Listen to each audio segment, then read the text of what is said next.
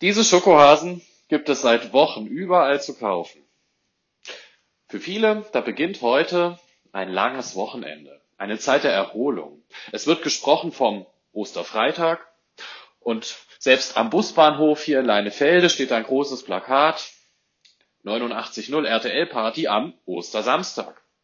Und auch heute Abend wird sicher in vielen Familien zu Hause, heute eben am Osterdonnerstag, schon so ein Schokohase verzehrt. Jesus unterdessen, der kann sich nicht auf so ein langes und entspanntes Wochenende freuen. Für ihn beginnt heute Abend eine unendliche Qual. Für ihn beginnt heute der Showdown, der Endspurt vor dem wirklichen Ende. Morgen wird Jesus getötet. Er wird ans Kreuz genagelt, gequält, er wird leiden und das Allerschlimmste, er weiß heute schon, dass all das passieren wird. Er kann sich heute Abend schon auf das einstellen, was ihm morgen bevorsteht. Haben Sie schon einmal einen Menschen erlebt, der weiß, dass er bald sterben wird? Wie ist es, wenn man am Sterbebett steht? Wie ist es, wenn man im Krankenhaus dabei ist, wenn jemand nicht mehr viel zu leben hat? Die einen werden dann sprachlos. Sie wissen gar nicht mehr, was sie sagen sollen. Und die anderen, sie verdrängen diese Extremsituation und reden ganz normal, als würde es morgen genauso weitergehen wie heute, als wäre überhaupt nichts passiert. Allen gemeinsam ist in so einer Situation aber wohl, dass man ganz genau hinhört. Auf die Worte, auf die Taten dieser Person, die weiß, dass sie bald sterben wird. Ich habe das einige Wochen und Monate, bevor meine Oma gestorben ist, so erlebt. Wenn ich da im Pflegeheim nochmal bei ihr war,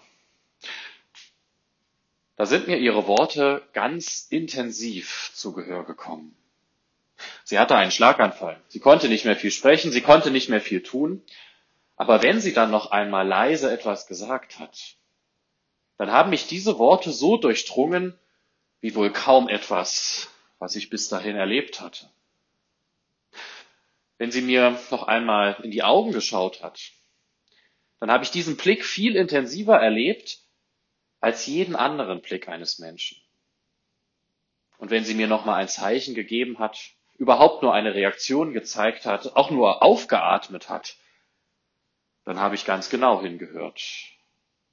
Im Angesicht eines bald sterbenden Menschen, da erscheint jedes Wort und jede Regung unendlich wertvoll. Jesus weiß auch um die Macht seiner letzten Worte. Er weiß, dass seine Freunde genau auf das hören werden und genau auf das sehen werden, was er jetzt an seinem letzten Abend sagt und tut. Wie ein letztes Flüstern meiner Oma oder wie ein letzter Blick durchdringen auch diese Worte Jesu Jünger mehr als alles, was er zuvor gesagt hat. Heute Abend denken wir an diese letzten Worte Jesu. Er hat zwei Dinge getan, gesagt. Zumindest sind uns zwei Dinge überliefert. Zumindest sind zwei Dinge den Jüngern so intensiv durchs Mark gefahren, dass sie es bis zu einer Verschriftlichung in die Evangelien geschafft haben.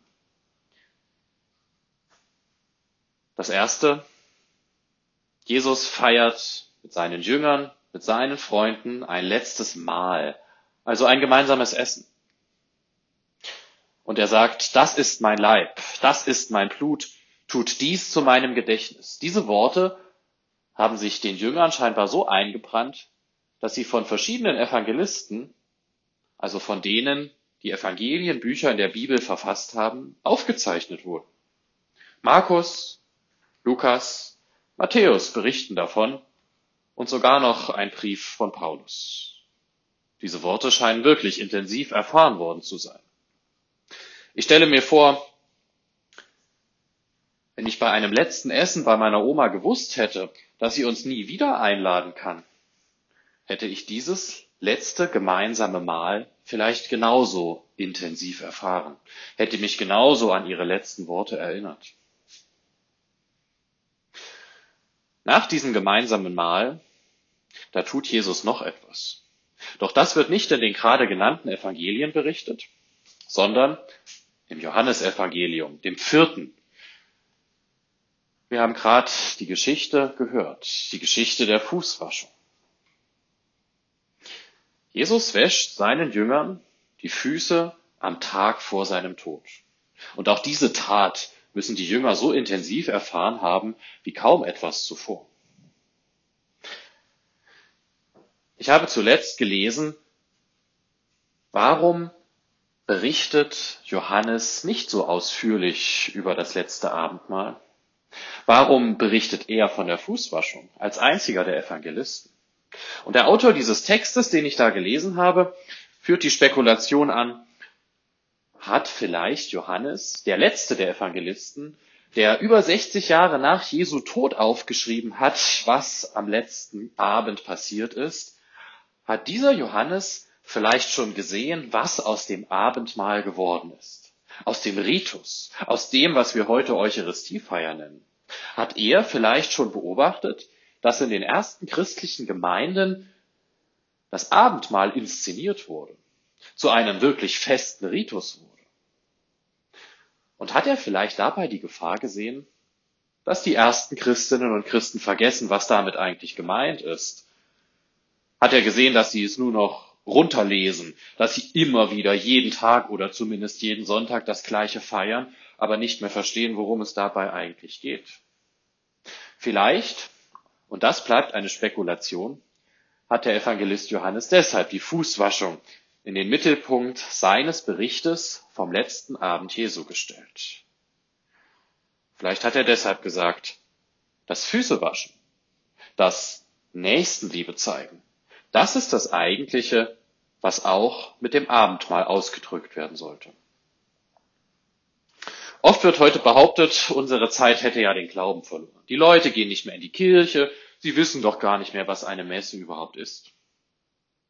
Und ich frage mich, ob das nicht nur eine Reaktion auf eine unzulängliche Feier der Eucharistie ist. Geht es uns heute, 2000 Jahre nach dem Tod von Jesus, vielleicht genauso wie den Gemeinden, die Johannes damals beobachtet hat? Lesen wir auch einfach nur unsere Messtexte runter. Stupide und stur, so wie es eben im Messbuch steht. Merkt man uns, die die Eucharistie regelmäßig feiern, nach außen überhaupt nicht an, dass das auch etwas mit der Fußwaschung, mit der Nächstenliebe zu tun hat. Man kann diesen Vorwurf ja in beide Richtungen formulieren. Uns merkt man nach außen nicht an, dass wir wirklich verwandelt aus der Messfeier herausgehen. Wir scheinen nicht wirklich verstanden zu haben, was es eigentlich mit der Eucharistie auf sich hat. Man kann auf der anderen Seite aber auch sagen, diejenigen, die Caritas, die Nächstenliebe wirklich üben, die beziehen ihre Kraft heute selten aus der Eucharistiefeier heraus.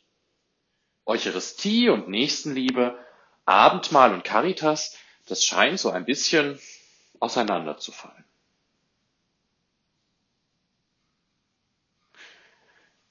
Ist heute denn wirklich schon Ostern?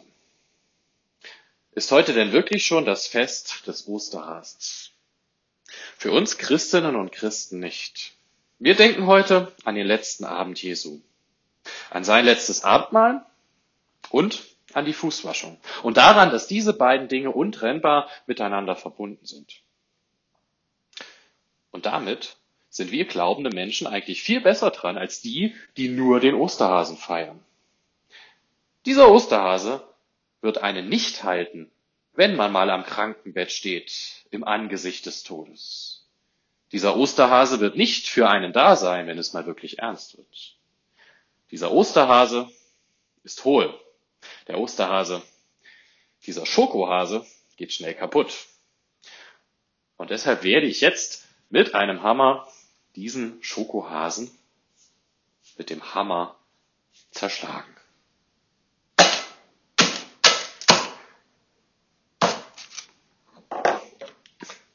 Und Sie sehen es hier, der Schokohase ist wirklich hohl. Er lässt sich schnell zerstören. Was wirklich Halt gibt aber, das ist ein letztes gemeinsames Mahl. Das schweißt zusammen, das kann man immer wieder feiern. Das gründet eine Gemeinschaft, auf die man sich auch im Ernstfall verlassen kann. Zumindest so das Idealbild der Eucharistiefeier. Und was auch richtig wirklich Kraft gibt, die nächste Liebe, die Fußwaschung, das Dienen für andere, das verbindet jedes Mal neu, wenn man sich für andere einsetzt. Das ist nicht hohl. Das ist Gänsehaut im Angesicht des Todes.